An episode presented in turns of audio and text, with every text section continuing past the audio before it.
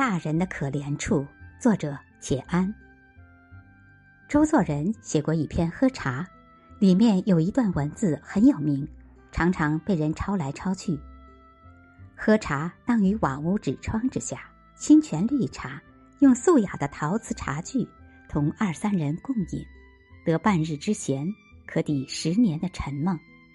喝茶之后，再去继续修个人的圣业，无论为名为利。都无不可，但偶然的片刻悠游乃断不可少。同样是说茶，我却更喜欢周作人《苦茶随笔》里的另外几句话。苦茶并不是好吃的，平常的茶小孩也要十几岁才肯喝。咽一口燕茶觉得爽快，这是大人的可怜处。这一段话往往被读者忽略，很少见到有人抄引。但我却觉得说的比上面一段还要有味。大人的可怜处，说不得，说不得，且咽一口咽茶。